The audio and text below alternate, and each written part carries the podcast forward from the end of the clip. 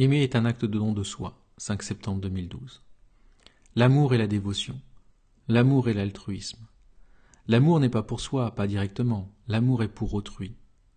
L'amour est pour l'humanité et ce monde.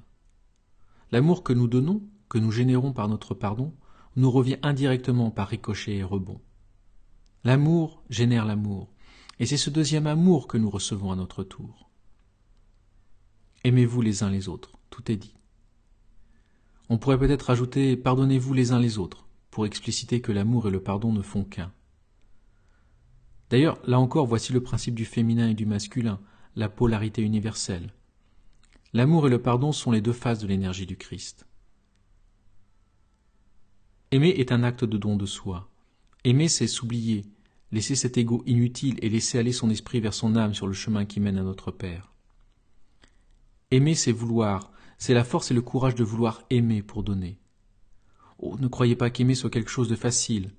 Non, cela requiert un effort, un profond travail sur soi. Et d'ailleurs, c'est justement cela que vous demande notre Père. Apprendre à aimer et pardonner. Apprendre à aller dans la paix et la joie. Oui, apprendre. Par vous-même en vous mettant enfin en chemin, et en utilisant votre intelligence et vos facultés de raisonnement pour chercher et comprendre. Chacune de vos expériences est une occasion de progresser, ou de régresser si vous ne travaillez pas. Faites attention, chaque expérience est un cadeau qui vous est fait. Alors ne la gaspillez pas vainement en sombrant dans les fléaux de l'humanité. Religion, sang, violence, haine, intolérance, sexe pour le sexe, etc. Sculptez votre vie. Faites-en une œuvre à l'honneur de l'amour et de notre Père.